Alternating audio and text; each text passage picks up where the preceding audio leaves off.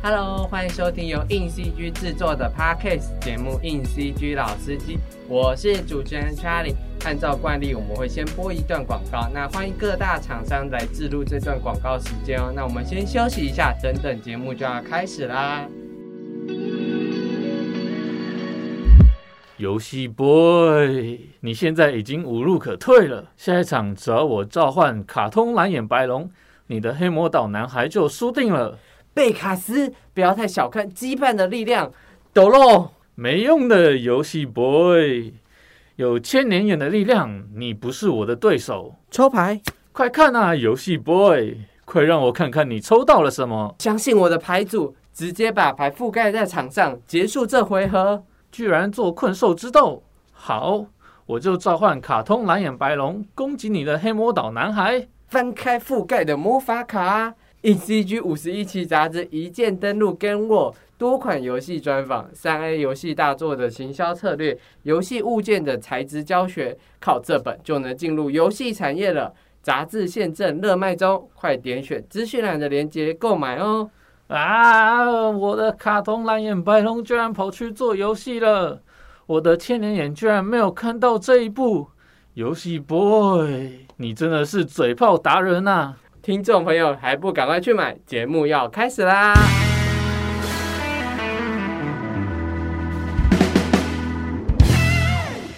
好，那我们就来欢迎，就是我们的 Benson。Benson，你可以先跟大家简单的自我介绍一下吗？哎，大家好，我叫 Benson，那我是一位动画师，我在国外就读旧金山艺术大学，主修 3D 动画。当初会想要去国外的原因，是因为我知道高中在高中的时候呢，有看了皮克斯的《玩具总动员》，以及玩的当时很厉害的一款叫做《太空战士七》的这部作品。就这两部作品对我的影响真的是还蛮深的。所以在体验这两部作品之后呢，我就决定要三 D 动画这一条路。嗯，那其实一开始去国外的时候，那时候还不知道有分动画跟游戏这两个部分是分开的，所以也没有想那么多，就是先直接进去，就直接进，对对，就直接 用动，就是以动画主修去去去学学习。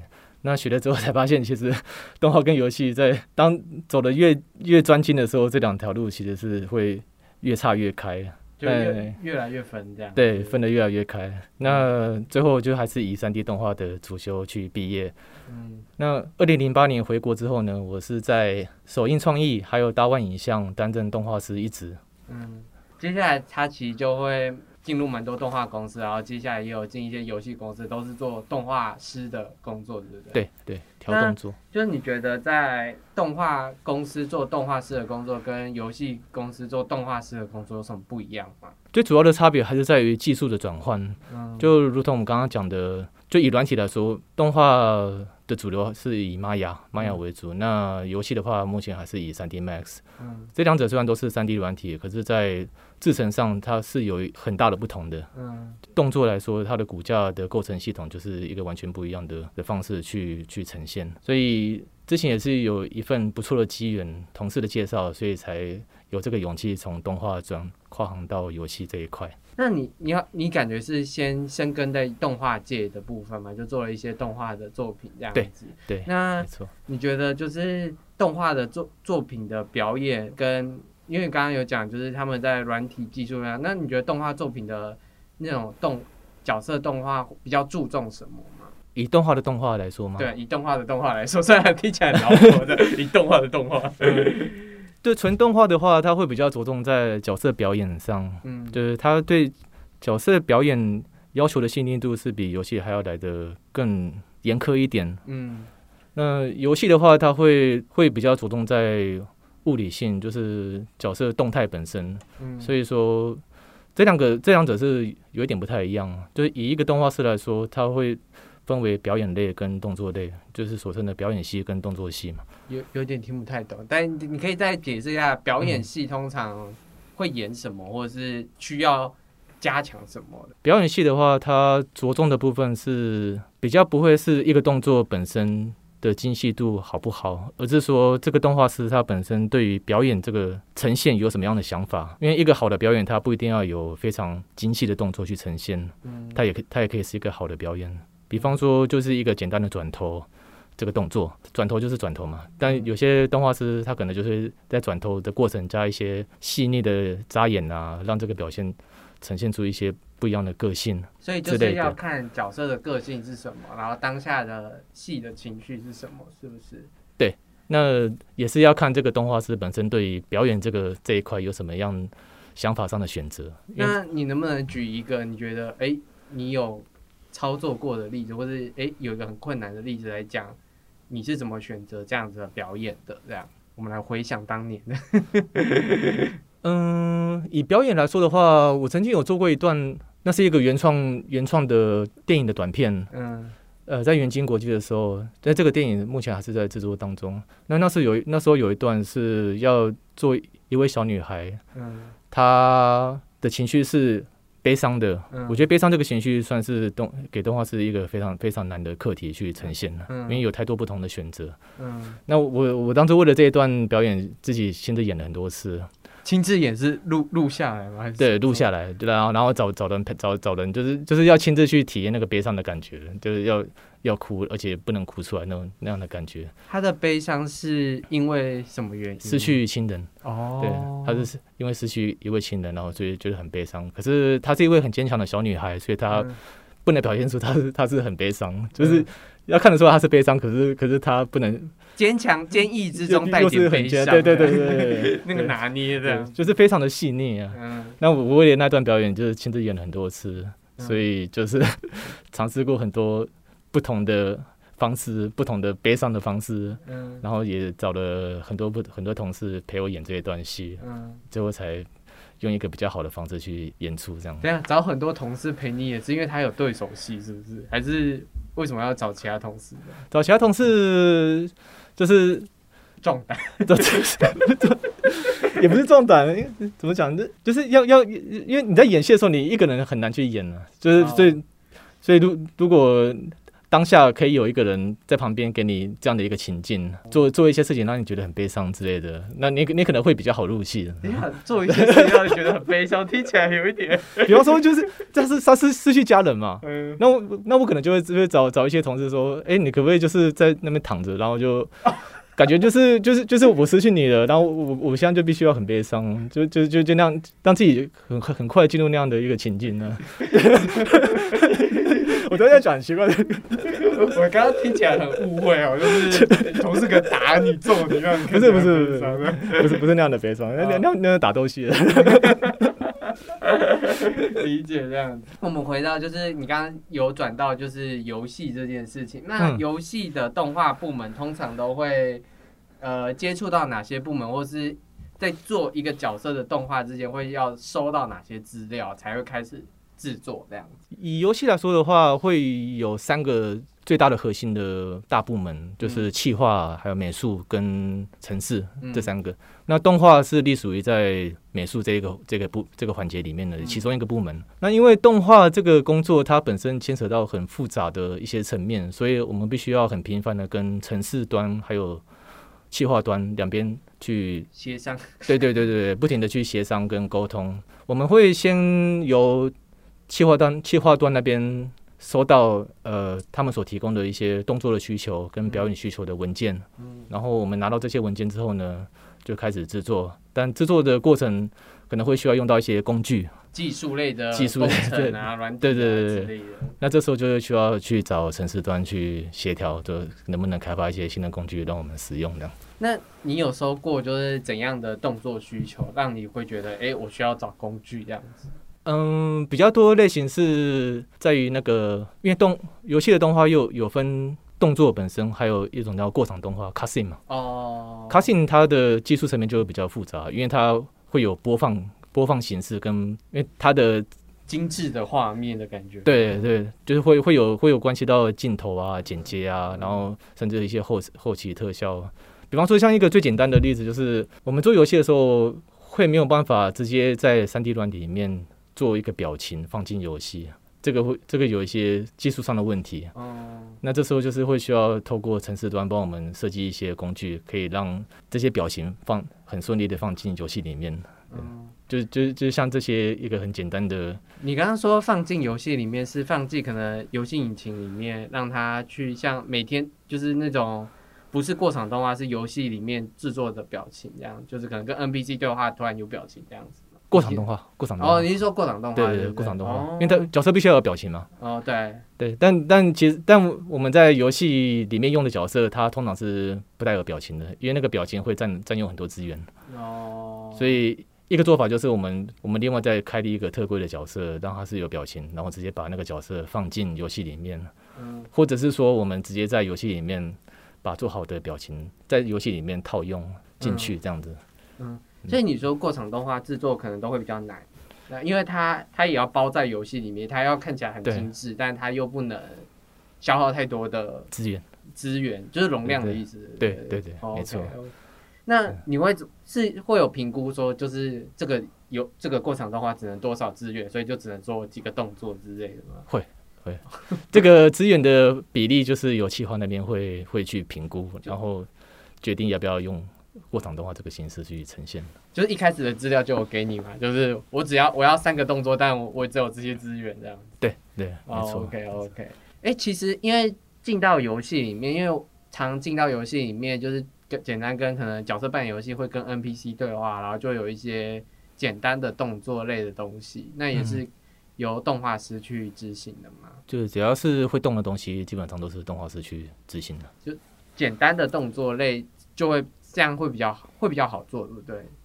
简单的动作，我们还是会需要做好一组一组的模组，然后看这个模组是不是可以重复利用吧。哦，嗯比方说不同的角色，它可以套用它用同一个模组进去，同一个走路，同一个对对对对那我们就会这样做，就不会就不用说每一个角色都都做一个独立独立出来的新的东西进去这样子。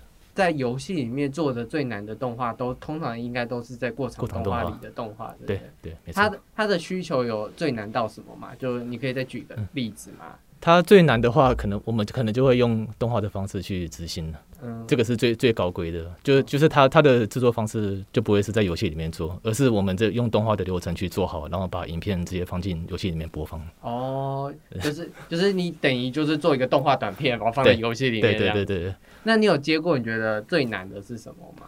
就是最难的一一场戏，或者是通常都是那种片头吧，哦游戏片头。那那样的做法，我们就是直接用用动画的方式去做。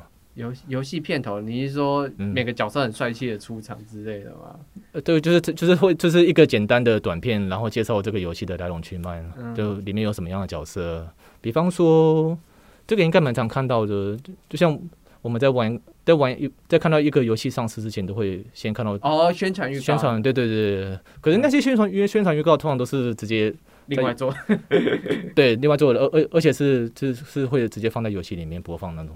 所以所以所以那种宣传另外另外做的也是就会请你们另外再做一个就是否宣传用的版本嘛？还是要要看每家公司想法不同？那个宣传版本就是游戏里面的画面直接截取出来，哦，但它是用动画的动画的流程去完成的。哦，所以其实游戏里面还是有分，就是一般的动作是可能简单的制作，还有就直接套用动画短片的流程去制作。对对对，没错。，OK OK，这样子。你觉得就是游戏刚刚不是有提到有一些技术容量的限制？你觉得这些限制对于动画师来说会会是一个挑战吗？尤其是习已经习惯做动画，然后再转游戏，像我这样的，嗯就是说，比方说就是一个很简单的角色的骨架，嗯以动画来说，我们通常对这个骨架的需求没有上限嘛，就是嗯你需要什么样的动作，那就全部下去做的。就 是就是就是做做做细致一点，嗯，骨架就是架架架多跟一点。游戏的话，我们通常会先去了解说这个角色，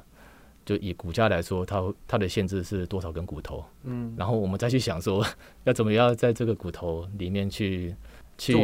呈现出最有最有效的利用这些骨头去呈现出我们想要的样子，所以它它的流程是有点像是颠倒过来的。嗯嗯那你有做过你觉得最难的一次是什么吗？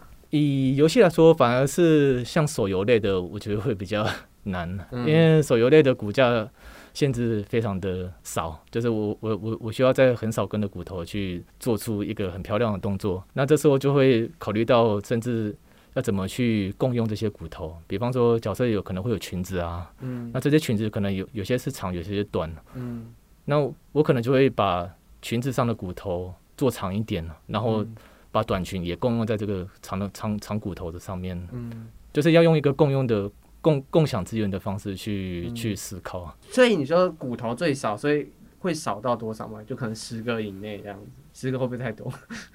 十个，这这个这个这要这要看啊，这个这个这这个这就是每每个专业都不太一样啊。哦，对，这个这个要看。反正就是少少的骨头少，就动作也会变得很难去执行。对。对，那因为我们回到就是你刚开始你有去美国读书这件事，然后去做动画类的专案。那你觉得你在美国读书那段期间，对你来说最大的收获会是什么？最大的收获，其实我自己是认为，只要在有有机会去国外生活的话，都是一个很不错的体验跟收获，不一定是要去真的就读读读书这件事情，对对。那因为就是可以体会到不同文化的差异嘛，就是你当下人在那个地方，你就你就可以真的完全感受到，就就像就像我们在看那些皮克斯或是迪士尼的作品。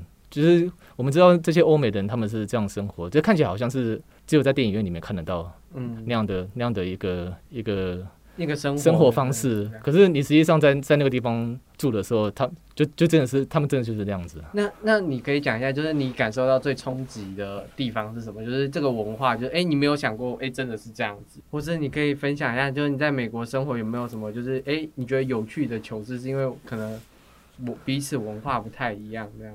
我不知道这个讲的会不会会不会有那个哎、会有会会不会会不会有有有争议性的？就是因为我我那时候是在旧金山嘛，嗯，那你你知道旧金山它就是一个嗯同性恋的哦，同性，恋。的大本营，嗯。所以我们其实基本上在我们住的地方就是离那个他们叫 Castro，Castro 这这种叫什么？Ca 没关系，Castro 就是一个同性恋的发源地嘛。嗯。对。其实在，在那个城市里面，同性恋对我们来说就是一个很平常，对，就是每天都会看得到的事情啊。然后，那在在路上也是，就是就是很容易就看到那样的场面会发生。比方说，就是同性跟同性手牵手啊，然后在路上接吻，这这些事情在那个年代，我们可能只只会在电影里面或是或是哦欧美戏里面看到。哦虽然说我我不太确定现在台湾看不看得到了。偶尔啦哦，但 但不会，你不会到一个全部都是你台北也没有全部都是同志吧？对对对对，就嗯你应该也没有一个区都是同志吧？对吧？就是还是我相信应该有，只是只是没大家没有表现出来，这个这个这个是文化啊、只是我们不知道而已。对对对对，但应应该是有啊，一定一定有啊，不可能没有的。所以你就住在那个区。对对对，我住的地方就是在那个区的附近而已，所以我我基本上走在路上都就是会遇到，就是每天都会遇到啊。那嗯然后像我的老师、我的同学也就也就也也也也也都是很多都是男，都是都都是同性恋的，也觉得其实有什么好支支吾吾的？你都被骚扰过是不是？没有没有，我曾经的室友就同性恋，就啊就就就是就是这件事情对我们来说已经是非常习以为常了。嗯，还嗯，还是你自自从那个时候思想被打开了这样子。这个反而是回来台湾之后变得有点不太习惯的一部一个部分。台湾没有台啦，有这么保守吗？没有啦，没有啦。台湾就是也很 open，现在台湾是亚洲最 open 的地方，最只是你去的那个地地区真的是，嗯，嗯，满满街都是 gay。OK OK，我有啦，就是其实你到不同地方，就美国这么大，旧金山，嗯然后其他区的话，不同区一定都有不同区的感受。你到黑人街嗯或者到唐人街，你一定也有就觉得完全不长得不太一样的感觉，对这样子。对，说说到这个，好像因为我第一次在旧金山住，我是住在奥克奥克兰，奥克兰呢。嗯，奥克兰算是美国犯罪区最高的地方吗。数一数二的高吧。嗯，那我其实有有有很多次在路上就是被被那个抢劫犯追着跑，然后然后就是上就是晚上去买个东西，追着跑。那时候是这就是在玩一款游戏，然后只是想要去杂货店买一个攻略本呢，太空战士的攻略本。然后我回家就是被被被给黑人说他他他有就手上有枪，我不知道真的假的，然后就是就是就是要我给他给他东西嘛，然后我就我就跑啊，就是就像那样的事情遇到蛮多次，我不太确定这是不算是一个文化的差异啊，应该算吧。应该应该是说特殊的经历。是吧但这个在美国真的还蛮常见的，就有哇，四五十岁你都有被躲过，就是要随机应变啊，对哦，就走在路上要随机应变。没关系啊，就是到欧洲旅游也是要那个随机应变 这样子。对，欧洲好像也是这样的，就包包不要 要随身携带啊，不要。OK OK，其实就是出国读书，不只是学习啊，其实当体验当地的文化也是，其实也是创作的一环，也是你在表演的一环嘛。被追着跑这件事就可以，对对对，有 之后要要要做追着跑的的表演就就知道怎么做。生活经历其实也是身为动画师很重要的养分，对就是了。对没，OK 没。错，亲身体验。那你后来就是为什么不继续在美国就业呢？因为感觉就出去国外的话，就感觉就会想说，哎、去美国就个业这样。其实当那时候真的有投，然后其实也有上就不，就那时候 Blue Sky 还开着的时候，自己本身有卡着兵役的问题，就回来台湾先当个兵。哦然后当兵的 的过程，家里就有发生一些事情，哦那就继续留在台湾。哦工作了就陪陪家人这样子嗯，很可惜耶，Blue Sky。但 Blue Sky 现现在没了。好啦，可是可是人家人家也只是，好啦，我们怀怀怀念过回忆过去的，感觉好像被唱衰啊，没有没没事没事没事，OK OK。那你觉得台湾的动画公司工作，你还有遇到就是你觉得你在游在做动画上面，你觉得困难的地方，或是跟不同团队合作动画有什么不一样的地方？我待过的公司，台湾的公司，其实我自己觉得都还蛮欧美的耶，就是以以动画公司来说啦，就是它就是会比较接近传。欧美的欧美对对对对对对我最早是在首映创意嘛，嗯然后首映创意其实他们里面的人真的就是就是欧美系的，哦就他会找那他会找皮克斯的人去教，哦，所以他们他们的做法也也也都是传传自于传自于那个皮克斯迪士尼那一套哦的制作流程。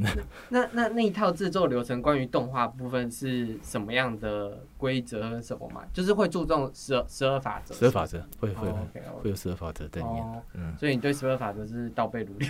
十二法则其实 刚开始在在在做，这是那个东西在学在学校来说，当然是一个最重要的课课课程嘛，就是以课业来说，它是最需要学习的。嗯，但是实际制作的时候，会发现其实那个十二法则就是有你点没用。不是没用，就是 就是你你你必须要让让它成为你你你在做的一部分了。你你就你你你你就已经不能说你做这个，然后十二法则怎样怎样了，就是说你你已经要去熟练到说你做的东西里面，它就必须要有那些东西在里面，而不是你要刻意去讲说我的我这个十二法则怎样。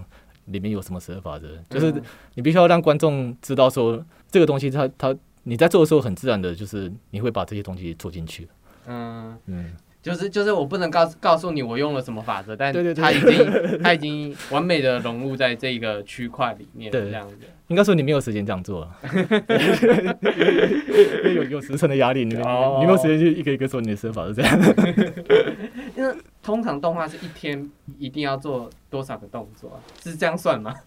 我们是算秒数，哦，以以以动画来说是算秒数。那那你通常都都要算，都要做到多少秒？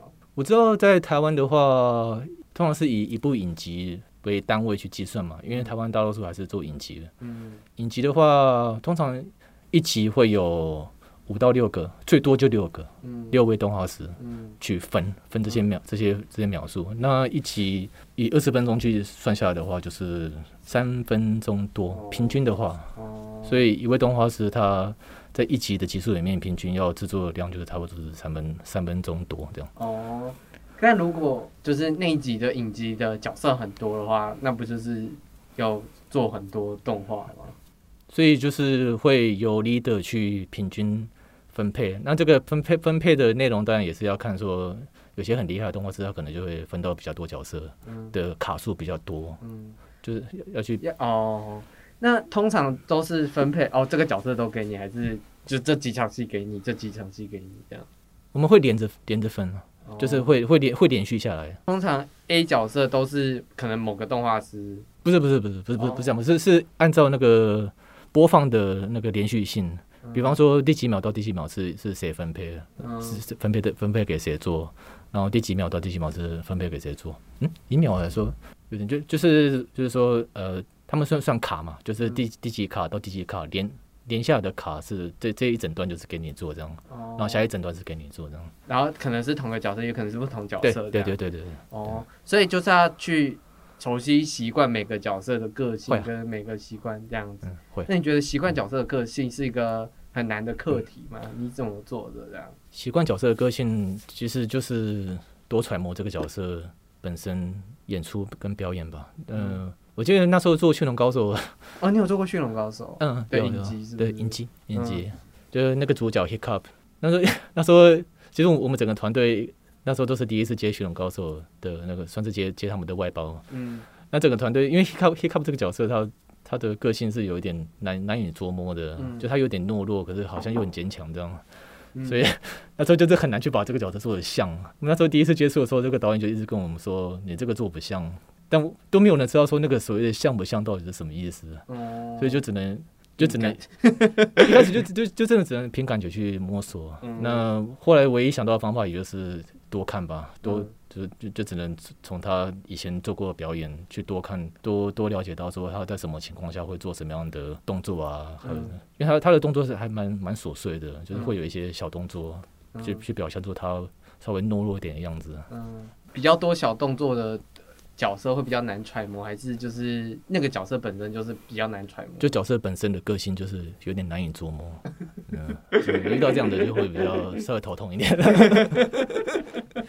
他是不是没有很明确突出的什么性格这样？他他他突出的点就是他他他有一点懦弱，可是又之后又变得很坚强。哦，哦，有一点有有一点模棱两可，有点像是小孩刚要成长起来的那种感觉，对就是那种国中生可能要迈入高中生，就是有一点成长了，又还没有那么成长中的阶段。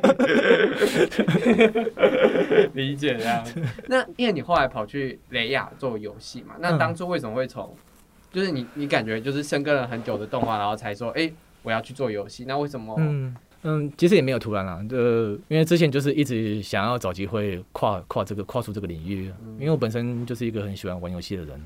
没错，我这样讲会不会很吃力？不会不会不会，游戏仔其实我觉得对对是称赞是称赞，游戏仔是称赞我是我是。以宅男为为那个，我都我都我都说游戏仔是称赞，因为我自己也没有到这么游戏仔，但是我也是蛮爱玩游戏的人，这样。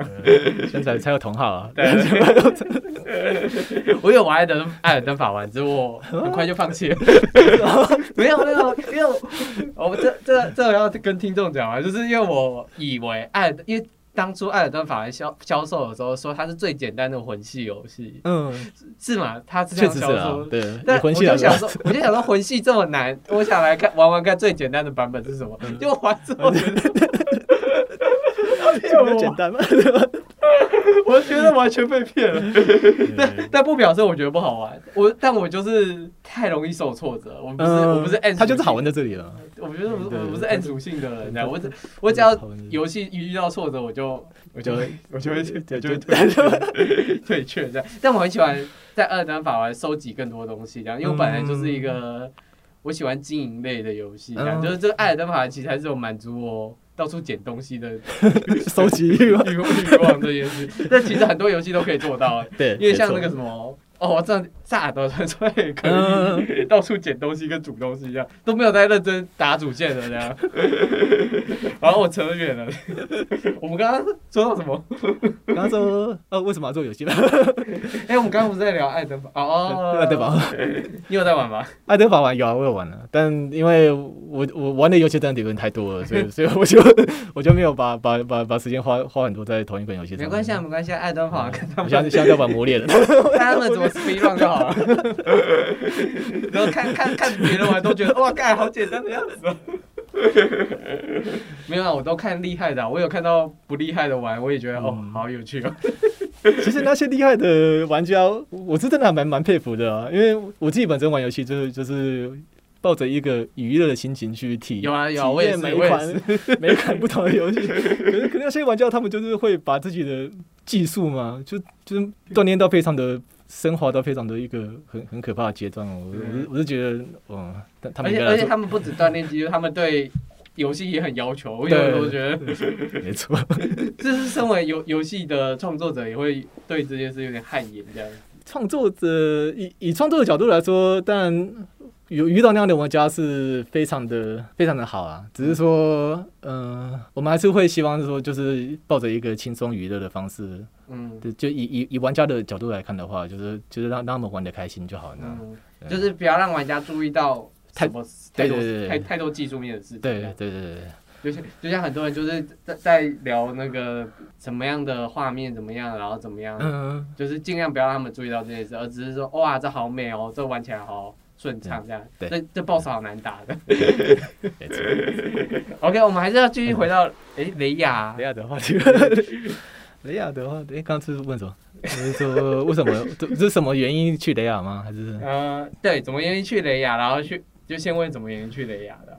之前一直在做动画，嗯那动画转游戏就是会需要有一个技术上的转变，这个是让让许多人觉得有一点嗯就不熟悉啦，因为刚刚有不熟悉，动画是玛雅，然后游戏可能是三 D Max。，对，就是会觉得有点怕怕的吧。嗯怕怕就就不知道到底该转还不转了。那那时候是因为雷亚有一位之前在首映首映创映的一位同事，嗯。然后在雷亚是做那个一个专案的主美，Story 卡的主美。嗯。那他就是在一份机缘下，他介绍的这样的工作，就问我要不要去试试看呢？嗯。嗯，其实也是还蛮感谢他的，嗯。只只是因为有这有这位很不错的，算是同事嘛，也是嗯。就是游戏界的导指导，嗯游戏界的一个前辈，嗯，嗯，就是在在他的这个推荐之下呢，就就就就顺利的去雷亚，对对对。事情了这样。游戏转可能玛雅技术不熟，所以你刚出刚进去雷亚的时候也是不太熟，完完全不熟啊，你完全不懂三 D 不对？没有，他说他说 Spine 啊，哦，连连三 D Max 都没有用，只用 Spine。然后雷亚那个游戏是二 D 像素的，所以对它会是用对对 Spy 去这个软体去做，所以你就是不会这件事，然后进去就是开始边学边做。对对对，哦没错。。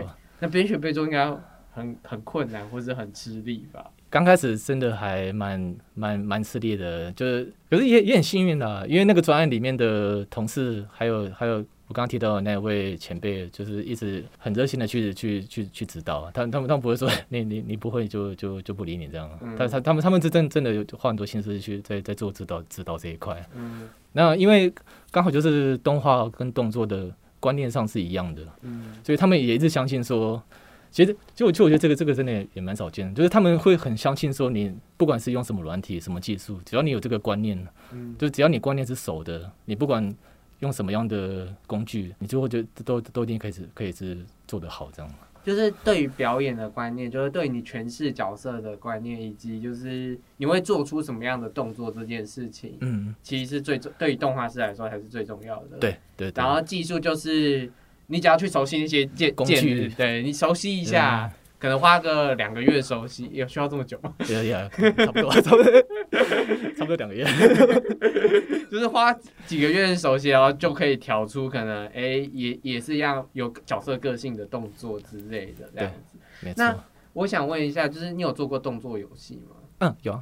嗯你做的是三 D 动作游戏还是 2D？现在是做三 D 的。哦，三 D 嗯动作游戏。那你觉得动作游戏的表演有个有比就是其他类型游戏的表演难吗？嗯，动作游戏有动作游戏的难度啊。嗯它难的地方是在于你要做出每个动作的差异性。嗯，比方说，我今天我今天做做一个第一次攻击是拿刀子挥一刀这样，嗯那你第二次攻击可能就不能只是拿刀子再挥一刀，嗯就你你你必须要去想出你下一个攻击跟上一个攻击它的差异性嗯，可以可以是有有有有什么样的变化？嗯，你刚刚说第一次攻击是属于连打的嘛？这样 shot shot 这样连打的以连打来说的话，哦，嗯那你因为可可是因为蛮多动作游戏都已经蛮有制式的动作了吧，嗯，所以应该在做的时候应该也没有这么难吧？那些姿势是因为我们已经我们在玩的时候已经习惯它了。嗯，但其实实际在做的时候，除非你真的有玩过，就所以所以玩动作游戏，我是建议就是真的喜欢动作游戏才才去做动作游戏，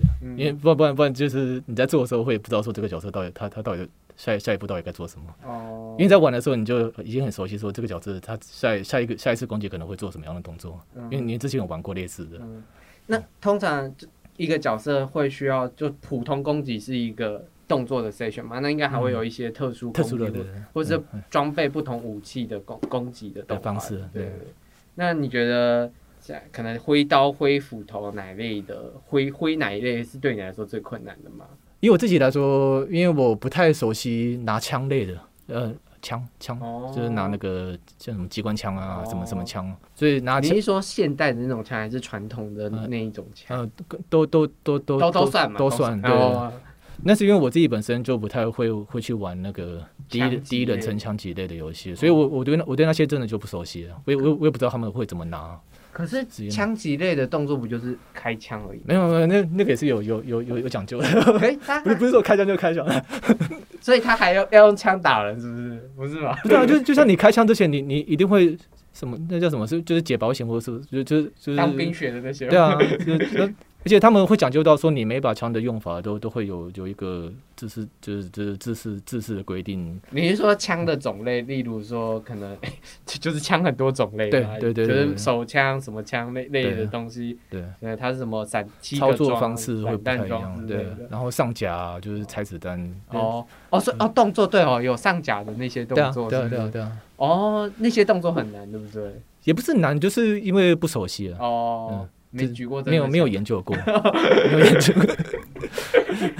没有实际研究，但如果是像那种武士刀啊，或是刀类、刀剑类的，那个那个真的那个就就就比较熟悉，就是你比较较有研究，有研究。过，对对对，那去拔刀什么的。你可以跟我们讲你研究的心得吗？就是啊 你的刀的研究心得的。可是虽然，可是他们也看不到你怎么会，然后你有讲的哦。研究心得，就就像就像我我今天如果说忍者拿了刀跟武士拿了刀，他们这两个刀长得是完全不一样的。嗯，一般人可能可能可能不太清楚说他们长得不一样是在是不一样在哪边嘛。嗯，但真正拿的刀，他的刀其实是直的。你说忍者拿忍者刀，忍者刀是它长长的样子是直的，嗯不是弯的，嗯弯的是武士刀。嗯像这样这样的一个细节，我我我我们在我们在研究之前都都都不知道啊，哦就觉得说，哎，我为什么这把刀长那么奇怪？它是直的。嗯那是因为它直的直的时候，它那个刀鞘嘛，嗯忍者是因为需要他需要拿那个刀鞘去顶顶住地板，然后往上跳。哦啊，那啊，如果那个刀长是弯的，他他他他就没办法这样做。可能割到自己。对对对对 他他设计是因为是因为这个原因，是哦这样子。哦，理解。可是还有那种西洋长剑之类的，对对对那西洋长剑也会有不一，随着不一样的设计，也会有不一样的动作的拍法的。会哦，比较比较重的也会需要重量的一些重刀跟跟一一般轻刀，然后有就也有像双刀啊，像我们现在做的游戏就有一个角色就是拿双刀，嗯，然后双刀也有分说你两把刀长得一样，跟两把刀长得不一样之类的，哦。这个这个都会跟动作有关的，因为你两把刀如果一个长一个短，那它动起来就不一样嘛，嗯。它就不能是它它就不能是一个很对称的攻击动作，嗯。哦，OK OK。错。那你通常就做一个像打斗的游戏的话，就是可能普通攻击会有几组，或是嗯特殊攻击会有几组啊？就好，先不要以一般游戏，就是以你现在在做这个游戏这样。嗯，以我现在在做这一款独立游戏《百剑》，它叫《百剑》。那你忘记了是不是？再再讲一次好了，我怕他他们没有听到啊，啊，我现在在我现在做这一款独立游戏，它是叫《百剑讨妖传奇谈》。那这个游戏的特色是角色可以拿很多种不同类型的武器，那每种武器有每种武器自己的风格跟攻击方式。同时，在这个角色同时在操作不同的武器的时候，会有不同武器组合的加成，嗯，所以这个加成起来，总共的种类可能会多达一百种，所以它所以它才叫百剑。百剑讨妖传，你刚才说有一个角色是然双刀，后有有其中一个角色是他拿着双刀，又拿弓箭的。他刚刚说的那个双刀的话，就是其实我我们在做的时候，企划会设计好这个角色它连段的方式跟连段的种类是需要多多少种，因为可能比方说你做一个攻击 A，通常就是轻攻击跟重攻击两种嘛。然后轻攻击第一段，重攻击第一段，然后企划会去设计说，你轻攻击第一段可以可以接到哪下一个哪一个攻击，然后可以接回去这样。就是这个接接接洽的过程，呃，连接的过程是在企划端那边需要设计好，然后在设计好之后，玩法就是他们他们设计好玩法，我们动作这边才去照他们想要的玩法去做，把这些动作做顺了。嗯。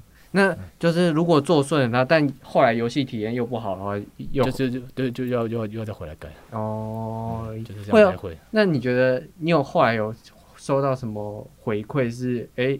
是跟你当初想的有点不太一样的嘛？就是可能体验完之后的回馈，其实还蛮频繁的，啊因为这因为这个这个都都都也是要自己实际玩过才知道。嗯，比方说最最常发生是打击吧，嗯，就是就所谓的打击感，嗯，打击感，因为打击这种东西，它是 它是一种感觉，就是你你做的时候要实际放进游戏里面，实际玩过，你才会知道说这个打击感，这个这个。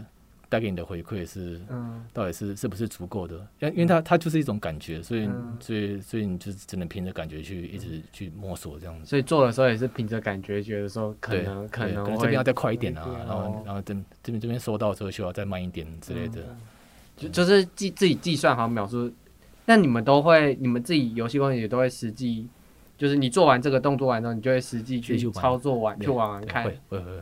这个动作顺畅的，执不顺畅的执不执行这样？对，哦，没错，那就是上班时间玩 game，我上班就在玩 game，玩 game 就是工作一部分，那应该会很腻吧？就是不会啊，不会啊，所以所以要要要很喜欢的，因为我自己就很喜欢玩游戏的，玩不腻。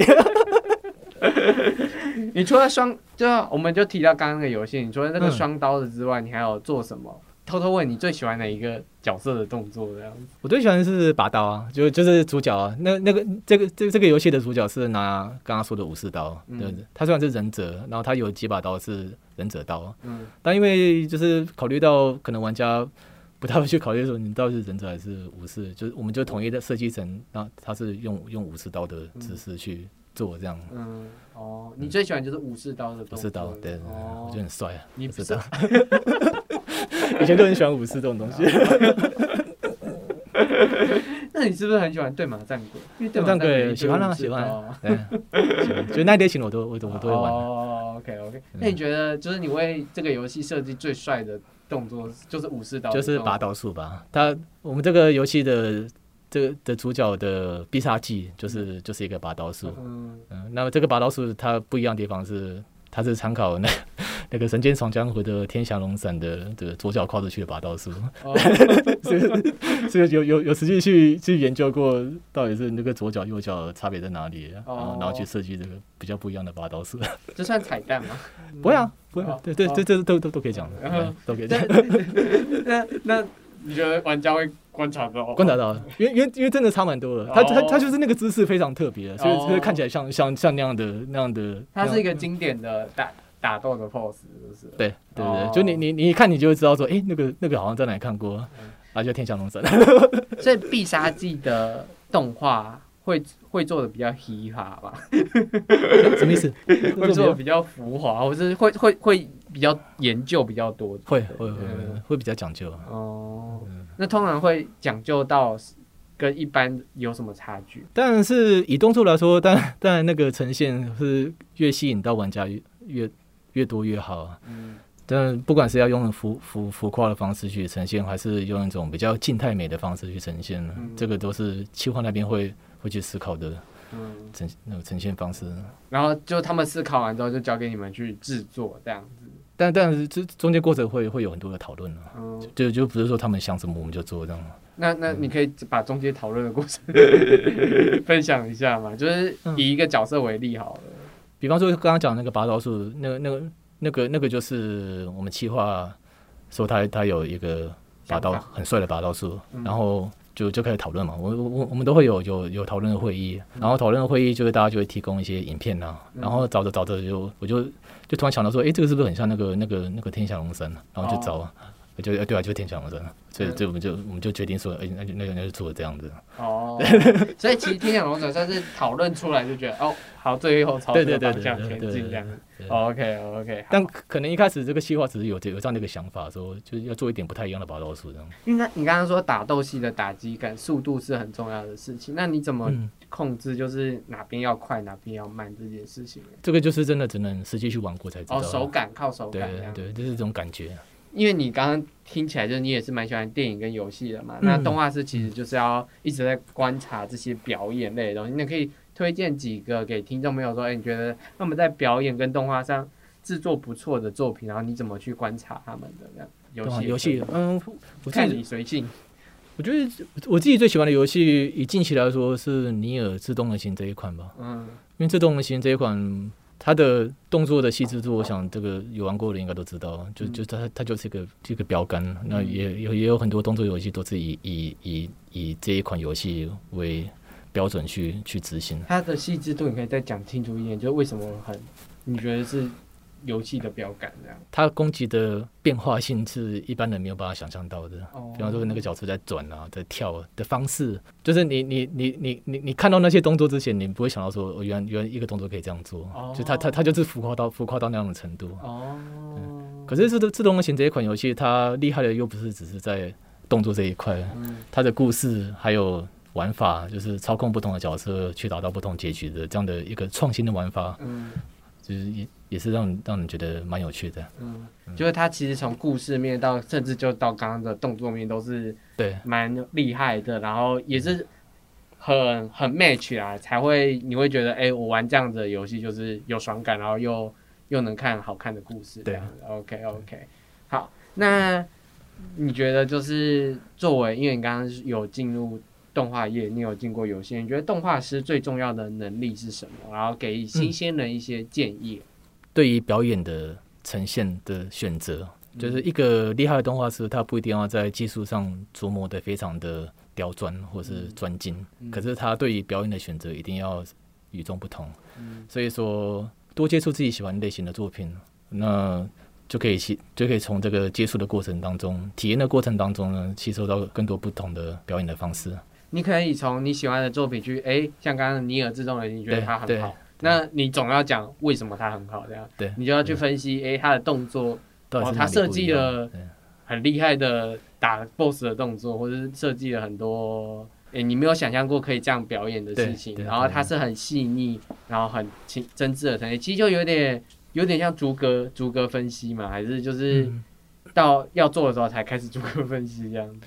应该说，就是对于会做这些动作跟表演的选择是是跟一般人不太一样的。如果可以做，如果可以做到这一点的话，这个这个动画师他他做的东西就会跟一般人不太一样。其实也是你脑袋的资料库要多啊，，就是因为我们其实之前有采访过那个泥巴娱乐的游戏美术总监，他嗯他有提到说，就是你脑袋的资料库要要多对，嗯。就是好，你被安排了一个 要哭哭的嗯 小女孩死死掉要哭哭的戏，你能不能从你的脑袋中找到各种哭法。对，就各然后录下各种哭法，或者是你可能看过的某部电影，不一定是动画嗯电影，就是真人电影也可以，他的哭法很特别，对，因为他眼泪掉的方式很特别，这样你完全没看过这种眼泪掉的方式是这样子，或是他完全没掉眼泪，可能让你就觉得干心死灰，他心已死了。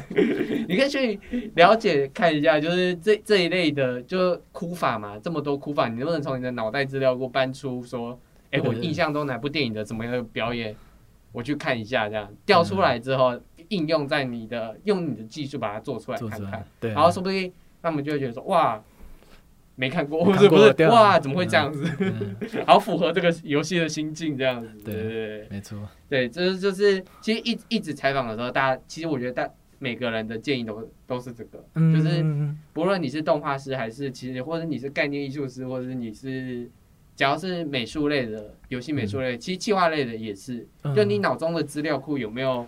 那足够，多到就是嗯你可以随时搬出来，就说，哎、可以类似像做这样子的东西。嗯，它其它其实某种程脑袋资料库过的某种程度上，也可以算是一种原创性的展现，这样子，嗯就是你把别人的东西经过你自己的诠释诠释出来，这样子。嗯也非常感谢，就是 Benson，就是跟我们一路分享就是 这些经历过程，希望你开心。很开心啊！分享也一直都是开心的事。好了，那他们要做的那个，你再讲一次你你你你正在做的那个独立游戏。我们现在做的这款独立游戏是叫《百剑讨妖传奇谈》，嗯，是由库勒斯独立游戏团队 Seven Quark 七，然后 Quark，这个嗯是这个独立游戏团队今年开始开发的一个家用平台的主机单机单机游戏。它有试用，已经已经有，我要说试用版，试用版试玩。我们目标是在明年的台北电玩展展出呃一个完整的关卡，让就是从从从出从这个基础的关卡一直到第一第一关的 BOSS 的嗯。的这个完完整的 beta 版 OK，那喜欢就是像这种是角色扮演游戏吧，它这是动作游戏，然后动作叫嗯动，那喜欢动作游戏的可以关注一下，他应该已经有粉丝专业了吧？粉丝专业还在这这目目前有的消息只有今年的电玩展试出了一个简单的试玩的那个内容在里面。OK OK，好，没关系，那有兴趣的再再说。明天的电玩展，明天会，明天会看到，明天明明天绝对会看到你。就看到，你就你就先记住这个名字，哎，再说，好了，那就非常感谢我们的的分享。那如果你喜欢这节的节目的话，记得到 IG 私讯小编，然后跟我们分享一下你喜欢这样类型的节目。那也记得你可以在下方点击下方链接，也可以留言给我们，然后关于这集的心得你都可以分享哦。那我们有广告时间的厂商们也可以来自录插播一下。那非常感谢 Benson 这一集就是由硬 CG 制作的 Podcast 节目硬 CG 老司机，我们下个礼拜见喽，嗯拜拜拜拜。